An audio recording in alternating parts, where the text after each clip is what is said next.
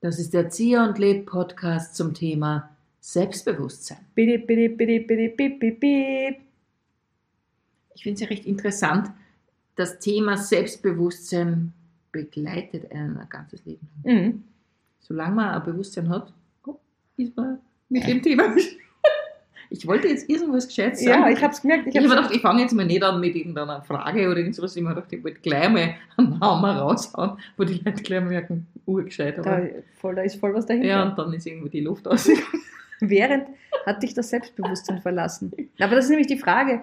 Selbstbewusstsein ist ja immer so, oder wird, glaube ich, eher verstanden als jemand, der quasi tough ist und sich Sachen traut und sich selber gut findet und so. Aber es ist ja eigentlich auch das, dass man sich seiner selbst bewusst ist. Absolut, ja. Es hat, es hat beide Bedeutungen. Und die, für mich ist es eine interessante Geschichte. Also gerade bei Bühnenmenschen, wie wir sind, ja, äh, glauben Menschen oftmals, ja, die sind ja immer selbstbewusst. Mhm. Und Ja. immer lustig. Immer lustig, immer selbstbewusst. Und wenn ich so an meine eigene Geschichte denke, erst einmal in unserem Metier als Künstlerin ist immer natürlich der Selbstzweifel auch noch dein bester Freund. Absolut. Mhm. Und in meiner Jugend war ich alles andere als selbstbewusst. Und ich war es in manchen Bereichen war ich selbstbewusst und in manchen war ich überhaupt nicht selbstbewusst. Und das ist heute genau dasselbe eigentlich. Aber- also weniger Bereiche oder andere Bereiche, aber das verändert sich im Laufe des Lebens. Ja, Gott sei Dank, stell dir mal vor. Stell dir mal vor, es würde sich nicht ändern und du würdest auf dem Stand einer 16-Jährigen bicken bleiben. Ja, oder schon mit, mit sechs Jahren alles ganz genau erklären soll. Gibt es aber welche. Ja. Du Mama, ich möchte dir mal sagen, ich werde unter Umständen wirklich in diese Schule gehen. In die du welcher da- Schule? In diese sogenannte Volksschule. Ach so, ja. Auch wenn ich persönlich der Meinung bin, dass das nicht viel bringen wird. Ja, lass uns einmal darüber reden, warum du das denkst. Ich bin der Ansicht, dass ich mich selbst sehr gut weiterentwickeln werde. Ich sehe jetzt schon für mich eine Karriere später in der Nanotechnologiebranche. Da habe ich mir schon ein paar äh, Seiten runtergeladen vom Internet, wo ich sage, ja, da habe ich eine Affinität dafür, die werde ich entwickeln. Aber wenn du der Ansicht bist, ich sollte die erste Klasse Volksschule absolvieren, dann mache ich das, aber in erster Linie dir zuliebe. Gibt's. Gibt solche Sechsjährigen? Gibt es. ja, Also jetzt nicht ganz so eloquent, aber gibt es genug. aber ich erinnere mich vom eben dieses Selbstbewusstseinsthema. Ähm, man nimmt immer an, dass die andere Person selbstbewusster ist als man selbst. Wirklich. Oder ganz oft ist es so, dass man eher denkt, boah, die wirkt aber selbstbewusst. Oder na, die kann ja gar nicht schüchtern sein. Oder die kann nicht, das gibt es gar nicht, dass die Selbstzweifel hat. Das gibt's. Es gibt manche Leute, die haben so diese Vorstellung, dass man dauernd 100% oder 24 Stunden am Tag selbstbewusst ist. Aber solche Menschen, in Wirklichkeit gibt es nicht. Die, die das glauben oder die, die das sind, das verstehe Sowohl ich. als auch. Ach so. Also geben tut es nicht. Ich meine, selbst ich frage mich natürlich manchmal, ob der Trump jemals an sich zweifelt. Denkt sich der manchmal, oh well, today uh, uh, I made really shit, uh, was weiß ich, ja, Ah, den, kann man ich schwer. muss jetzt ehrlich sagen, das finde ich jetzt gar nicht so ein klasses Beispiel, weil Eh der ist einfach gestört. Also der, hat- der, der hat, glaube ich, da ist, da ist was anderes kaputt bei dem. Ja, aber wie ist es, also dieses Selbstbewusstsein, das manche nach außen tragen, okay, bei manchen ist es definitiv gespielt Hm. und manche vielleicht sind so unkritisch, dass sie tatsächlich immer selbstbewusst sind. Also in dem Sinn fast schon ein bisschen dumm, weil ich glaube, wenn man wirklich komplett ohne Selbstkritik durchs Leben hüpft, das kann nicht, das kann ja nicht sein, sage ich jetzt einmal. Mhm. Jeder von uns macht mal irgendwas Blödes oder sagt was Blödes oder benimmt sich blöd oder sagt was Unpassendes oder keine Ahnung. Also das, da muss man schon sehr unreflektiert sein, dass man von Mhm. sich selber annimmt, dass man immer die richtigen Entscheidungen trifft. Gibt es Leute, ja, aber jetzt glaube ich nicht so wahnsinnig viele. Warst du als Jugendliche selbstbewusst? Hm. Ich glaube, so wie du sagst, in verschiedenen, also in manchen Bereichen Mhm. schon und in manchen Bereichen nicht. Aber das hat sich relativ, hm, das hat sich dann verändert nach, Mhm. der, nach der Schulzeit. Vor allem, ich finde, Matura ist immer so ein, so ein Wendepunkt, wenn man dann in andere soziale Gruppen eintaucht oder mit anderen Leuten zu tun hat, dann hat man so ein bisschen die Chance, auch sich neu zu erfinden oder ein bisschen anders zu sein, als man es vielleicht in der Schule war. Wobei gerade Matura war irgendwie so etwas, nach der Matura war ich extrem selbstbewusst und dachte, ich weiß eh komplett, wie die Welt funktioniert. Mhm. Ja, eh klar. Weil hatte ein Wissen super, ja. ähm, das kommt dir dann irgendwann, wenn dir das äh, andere Dinge im Leben so begegnen, merkst du, ups, äh, ein, zwei Dinge im Leben weiß ich noch nicht. Das eine oder andere kleine Ja, da- Detail. Ja, zum Beispiel zwischenmenschliche Beziehungen oder was auch immer. Mhm. Also auch da, ich war im, im Studierendenheim, wir haben ja über alles diskutiert, wir konnten alles erklären. Wir Mhm. wussten, wie Liebe funktioniert, wir wussten, wie man gute Beziehungen führt. Keiner von uns hat es irgendwie gelebt, aber rein von der Theorie her, absolut, also war großartig. Wirklich? Ja, wir, waren- also wir haben nächtelang im Stiegenhaus gesessen und haben dort die Welt diskutiert. Also auch so wie, also wie? Wie konkret? Also Na wirklich, wir haben so, so dann alle haben wir gelesen, Milan Kundera, die äh, Leichtigkeit des Seins, oder das Unerträgliche die unerträgliche Leichtigkeit. Des Seins und waren dann alle überzeugt, ja, man muss Beziehung frei leben und, und, wo- und ähm, viele und überhaupt. Und, und dann muss man ganz äh, locker und gelassen mit allem umgehen. Und, also, und so, waren wir dann Ja. drauf und dann hat es natürlich funktioniert? hat super funktioniert, also ungefähr fünf Sekunden, wenn man dann in so Beziehungen drinnen war. Oder ich meine, kann bei manchen funktionieren, aber, ähm, aber in Wirklichkeit war es natürlich viel Gerede, ja. Und ich bin heilfroh, nicht mehr so jung zu sein, äh, weil eben, wie gesagt, Selbstzweifel ohne Ende. Aber ja, ja, auf der anderen Seite war es halt so schön, weil, ähm, weil eben alles so, sich so leicht angefühlt hat, finde ich teilweise. Also dieses Ja? Sachen glauben zu wissen, ist das ein deutscher Satz? Zu Mhm. glauben, Sachen zu wissen, Mhm. das war schon mal ein cooler Flow. Den hat, das hatte ich auch so ähnlich, dass ich Mhm. mir gedacht habe, ja natürlich, meine ich natürlich und da und da werde ich, wenn ich dann das nur mache, da werden schon alle schauen, wie toll ich das mache. Mhm. Man kommt natürlich eh sehr schnell Mhm. am Boden der Realität dann an und sieht, dass es eben nicht so funktioniert hat, dass man eben keine Ahnung von irgendwas hat, vor allem im Sozialen. Auf der anderen Seite, weil du sagst, es hat sich so leicht angefühlt.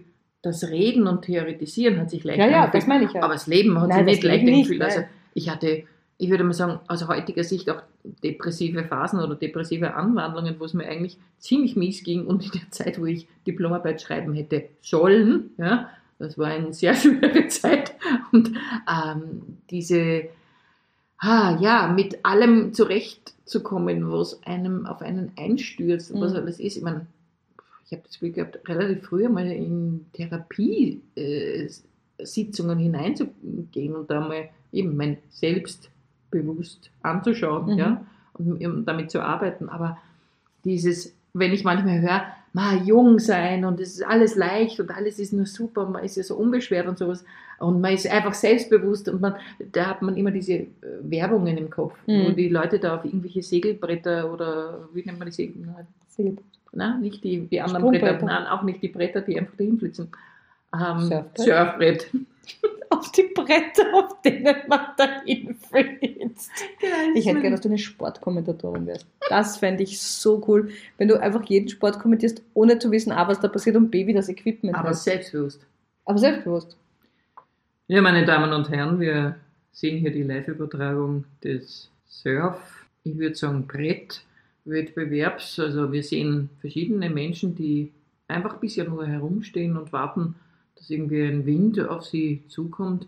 Mir persönlich äh, stellt sich die Frage, warum sind sie nicht mit einem anderen Fortbewegungsmittel übers Meer gefahren? Aber gut, scheint eine gewisse Angewohnheit. Ja, meine Damen und Herren, und da schalten wir jetzt um zu einem wunderbaren Bewerb. Vor lauter Aufregung bleibt mir die Luft weg. Da sehe ich einen baumstammartigen Gegenstand, der auf Kante geschliffen ist und der schwebt quasi über dem Boden zwei Meter in einer Verankerung drin. Da sehe ich jetzt ein junges Mädchen in einem, in einem Turnanzug über diesen Balken spazieren. Ah, was macht sie jetzt? Was macht sie jetzt? Oh, sie schlägt ein Rad auf diesem Stamm. Das ist sehr, sehr interessant. Und wir schalten live nach Lake Placid. Hier sind bereits die ersten Menschen auf dahin schwebenden Brettern unterwegs Richtung äh, hinunter. Also man nennt das auch Schneeskifahren, weil sie schneemäßig unterwegs sind. Ah, und da sehe ich jetzt schon bei unserem Bewerb in Wimbledon einen Mann mit einem Plastikstiel in der Hand, das verbunden mit einem Netz, jetzt sehr stark bespannt, eine gelbe Kugel über ein ebenfalls stark bespanntes Netz drüber ballert. Interessanterweise auf der anderen Seite steht ebenfalls eine Person mit so einem Plastikding in der Hand und da, oh, da steht jetzt, oh, 1 zu 0. Und in diesem Teamwettbewerb geht es ganz offensichtlich darum, dass es viel zu wenig Teller in der Gruppe gibt. Man sieht einen Menschen, äh, ich würde sagen, es ist ein Mann, also von außen könnte man annehmen, es ist ein Mann. Er wirft einen Teller zur nächsten Person, die andere Person freut sich, aber eine danebenstehende Person, ebenfalls eine Person männlichen Geschlechts, freut sich nicht darüber, dass die andere Person diesen Teller hat, versucht ihm diesen Teller wegzureißen, der hat ihn dann aber zwischenzeitlich schon wieder zu jemand anderem rübergeworfen. Also es ist offensichtlich kurz vorm Abendessen und hier gehen die Teller durch die Decke. Was war das letzte? Frisbee? okay. Gibt es so auch Wettbewerbe? Ja, genau. Gibt es ja nicht welche, wo man dann Sachen in einen Korb hineintreffen muss? Ich habe keine Ah, da gibt es, glaube ich, im Theater so einen Parcours, da gibt es so, aber ich weiß nicht, ob das mit einem Frisbee ist oder mit irgendeinem anderen Wurfobjekt mhm. wo man auch so wie einen Parcours läuft, glaube ich, mhm. und dann muss man das hineintreffen in so eine Art Netz. Dass da, also ist es olympische Disziplin? Ich habe keine Ahnung, ich kenne mich mit Sport. Behaupte es einfach. Ja, es ist sicher olympisch. Also für Selbstbewusstsein gilt ja ganz viel Fake it till you make it. Fake it till you make it, ja. das stimmt in so vielen Lebenslagen. Tatsächlich, manchmal hilft es schon, einfach so zu tun, als wüsste man eh Bescheid. Aber ich finde nicht nur inhaltlich, sondern auch emotional. Also ja. ich denke dann manchmal in einer Gruppe, wenn man in eine neue Gruppe kommt und merkt, da gibt es jetzt sehr viele unterschiedliche Charaktere, man hat sich, die kennen einander vielleicht schon, man ist da noch nicht so ein Teil dessen, dann ist es immer gut, einfach einmal so zu tun, als hätte man alles im Griff, als wäre man total bewusst, weil ganz genau weiß man alles, man macht seine Sachen, ganz jeder Schritt ist gesetzt. Hilft manchmal ein bisschen. Und es hilft tatsächlich auch, es hilft, wie, wie stelle ich mich hin, mhm. mit welcher Lautstärke spreche ich. Also mhm. klar, wenn du dich hinstellst und mal laut sprichst, die Leute direkt anschaust mhm. und sagst, ja, ich habe heute hier die Leitung dieses Teams mhm. und ich sage, wo es lang geht, dann mhm. werden viele Leute einfach sagen, ja, das ja, ist so. Hat ja. bei dir hat super funktioniert. Also ich höre noch immer, wenn du reinkommst, schaue ich einmal hin, weil du hast dich immer ganz klar und deutlich positioniert. Wie waren jetzt? Ja, überhaupt. Überhaupt im Leben. genau. Mhm.